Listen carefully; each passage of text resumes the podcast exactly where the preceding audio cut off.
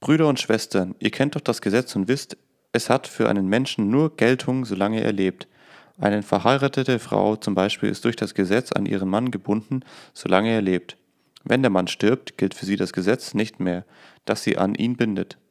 Wenn sie sich also zu Lebzeiten ihres Mannes mit einem anderen einlasst, nennt man sie zu Recht eine Ehebrecherin. Stirbt aber der Mann, so ist sie frei von dem Gesetz, das sie an ihren Mann bindet. Sie begeht keinen Ehebruch, wenn sie sich einem anderen hingibt. So steht es auch mit euch, meine Brüder und Schwestern, weil ihr mit Christus gestorben seid, seid ihr dem Gesetz gegenüber tot. Ihr gehört jetzt nicht mehr dem Gesetz, sondern Christus, der vom Tod erweckt worden ist. Darum können wir nun so leben, dass unser Tun für, Gottes, für Gott Frucht bringt. Als wir noch unserer selbstsüchtigen Natur folgten, war unser ganzes Verhalten beherrscht von den sündigen Leidenschaften, die durch das Gesetz in uns geweckt wurden. Wir lebten so, dass unser Tun nur dem Tod Gewinn brachte. Aber jetzt stehen wir nicht mehr unter dem Gesetz, wir sind tot für das Gesetz, das uns früher gefangen hielt. So dienen wir Gott in einem neuen Leben, das sein Geist in uns schafft und nicht mehr auf die alte Weise nach dem Buchstaben des Gesetzes. Behaupte ich damit, dass Gesetz und Sünde dasselbe sind? Das ganz gewiss nicht, aber ohne das Gesetz hätten wir Menschen die Sünde nie kennengelernt. Die Begehrlichkeit wäre nicht in uns erwacht, wenn das Gesetz nicht gesagt hätte, du sollst nicht begehren. Die Sünde machte sich das Gebot zunutze und stachelte mit seiner Hilfe alle Begierden in uns an. Ohne das Gesetz ist die Sünde tot. Einst kannten wir das Gesetz noch nicht. Damals lebten wir, aber als das Gebot kam, lebte die Sünde auf und wir mussten sterben. Das Gebot, das uns das Leben erhalten sollte, brachte uns den Tod, denn die Sünde benutzte es für ihre Zwecke. Sie täuschte uns Leben vor und tötete uns, eben durch das von ihr missbrauchte Gebot. Es bleibt also dabei, das Gesetz ist der heilige Wille Gottes und die Gebote sind heilig, gerecht und gut. Hat denn etwa das Gute, das Gesetz unseren Tod bewirkt? Auf keinen Fall. Die Sünde war schuld, sie hat das gute Gesetz genutzt, um uns den Tod zu bringen. So sollte sie ihr wahres Gesicht zeigen und sich durch den Missbrauch des Gesetzes in ihrer ganzen Verworfenheit enthüllen. Es steht außer Frage, das Gesetz ist geistlich, es kommt von Gott. Wir aber sind fleischlich, das heißt schwache Menschen, der Macht der Sünde ausgeliefert. Wir sind uns nicht im Klaren darüber, was wir anrichten. Wir tun nämlich nicht, was wir eigentlich wollen, sondern das, was wir verabscheuen. Wenn wir aber das Böse, das wir tun, gar nicht tun wollen, dann beweist das, dass wir dem Gesetz zustimmen und seine Forderungen als berechtigt anerkennen. Nicht wir sind es also, die das Böse tun, vielmehr tut es die Sünde, die sich in uns eingenistet hat. Wir wissen genau, in uns selbst, so wie wir der Sünde ausgeliefert sind, lebt nicht die Kraft zum Guten. Wir bringen es zwar fertig, uns das Gute vorzunehmen, aber wir sind zu schwach, es auszuführen. Wir tun nicht das Gute, das wir wollen, sondern gerade das Böse, das wir nicht wollen. Wenn wir aber tun, was wir gar nicht wollen, dann verfügen wir selbst über uns, sondern die Sünde, die sich in uns eingenistet hat. Wir finden demnach unser Leben von folgender Gesetzmäßigkeit bestimmt. Ich will das Gute tun, bringe aber nur Böses zustande. In meinem Inneren stimme ich dem Gesetz Gottes freudig zu, aber in meinen Gliedern, in meinem ganzen Verhalten sehe ich ein anderes Gesetz am Werk. Dieses Gesetz liegt im Streit mit dem Gesetz, das ich innerlich bejahe und macht mich zu einem Gefangenen. Es ist das Gesetz der Sünde, das in meinen Gliedern regiert und mir mein Verhalten diktiert. Ich unglückseliger Mensch, wer rettet mich aus dieser tödlichen Verstrickung? Gott sei gedankt durch Jesus Christus, unserem Herr, er hat es getan. Nun diene also ich, ein und derselbe Mensch, mit einem bewussten Streben dem Gesetz Gottes, aber mit meinen Gliedern dem Gesetz der Sünde. Vor dem Gericht Gottes gibt es also keine Verurteilung mehr für die, die mit Jesus Christus verbunden sind. Denn dort, wo Jesus Christus ist, gilt, du bist befreit von dem Gesetz, das von der Sünde missbraucht wird und zum Tod führt. Denn du stehst jetzt unter dem Gesetz, in dem der Geist Gottes wirkt, der zum Leben führt. Das Gesetz konnte, konnte uns Menschen kein Leben bringen, weil es gegen unsere selbstsüchtige Natur nicht ankam. Deshalb sandte Gott seinen Sohn in der leiblichen Gestalt von uns selbst, von uns selbstsüchtigen, der Sünde verfallenen Menschen und ließ ihn sterben als Opfer für die Sündenschuld. So machte er der Sünde den Prozess eben dort, wo sie ihre Macht entfalten hatte, in der menschlichen Natur. Als Folge davon kann jetzt die Forderung des Gesetzes von uns erfüllt werden, so gewiss unser Leben nicht mehr von unserer selbstsüchtigen Natur bestimmt wird, sondern vom Geist Gottes. Wenn wir von unserer selbstsüchtigen Natur bestimmt werden, liegt uns an dem, was unsere Natur will. Wenn wir vom Geist Gottes bestimmt werden, liegt uns an dem, was der Geist Gottes will.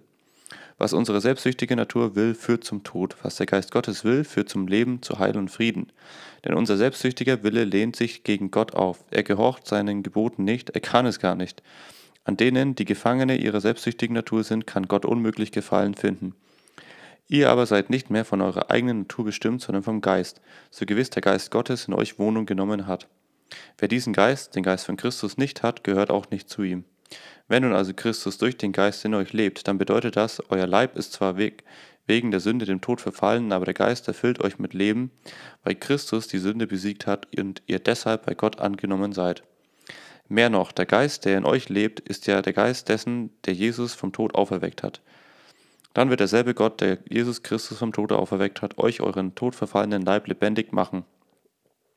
Das bewirkt er durch seinen Geist, der jetzt schon in euch lebt. Brüder und Schwestern, wir stehen also nicht mehr unter dem Zwang, unserer selbstsüchtigen Natur zu folgen. Wenn ihr nach eurer eigenen Natur lebt, werdet ihr sterben. Wenn ihr aber in der Kraft des Geistes euren selbstsüchtigen Willen tötet, werdet ihr leben. Alle, die sich vom Geist Gottes führen lassen, die sind Gottes Söhne und Töchter.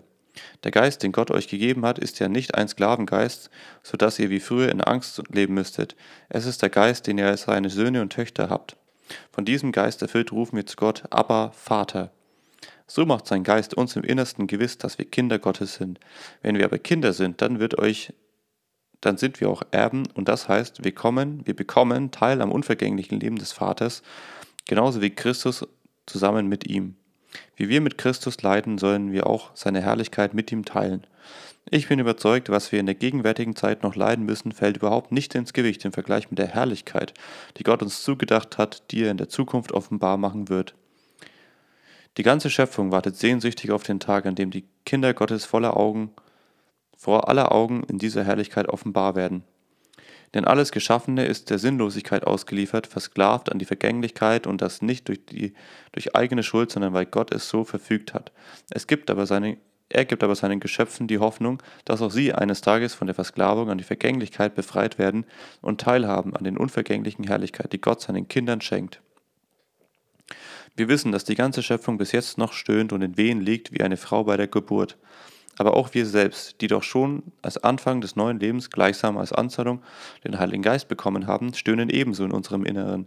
Denn wir warten sehnsüchtig auf die volle Verkün Verwirklichung dessen, was Gott uns als seinen Kindern zugedacht hat, dass unser Leib von der Vergänglichkeit erlöst wird. Wir sind gerettet, aber noch ist alle Hoffnung wir sind gerettet, aber noch ist alles Hoffnung. Eine Hoffnung, die sich schon sichtbar erfüllt hat, ist keine Hoffnung. Ich kann nicht erhoffen, was ich vor Augen habe.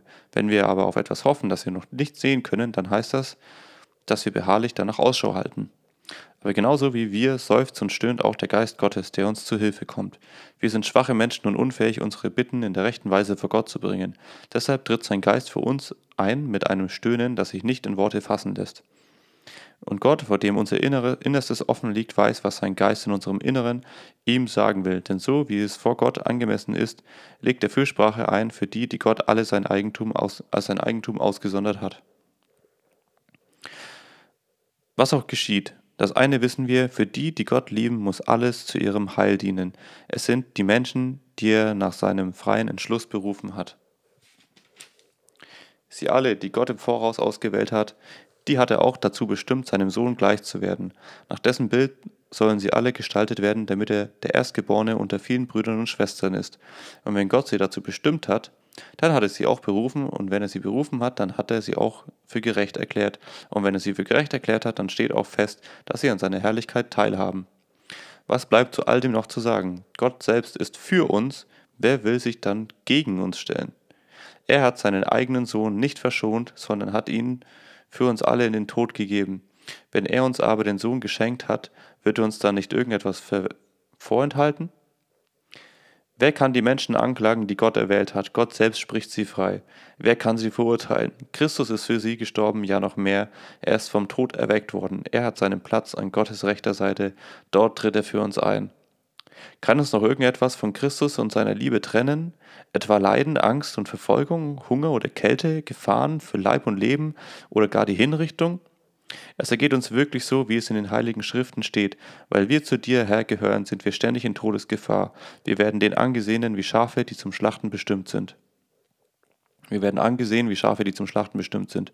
Aber mitten in all dem triumphieren wir als Sieger mit Hilfe dessen, der uns, der, der uns, der uns so sehr geliebt hat. Ich bin ganz sicher, dass nichts von seiner Liebe ich bin ganz sicher, dass nichts uns von seiner Liebe trennen kann, weder Tod noch Leben, weder Engel noch Dämonen, noch andere gottfeindliche Mächte, weder Gegenwärtiges noch Zukünftiges, weder Himmel noch Hölle, nichts in der ganzen Welt kann uns jemals trennen von der Liebe Gottes, die uns verbürgt ist in Jesus Christus, unserem Herrn.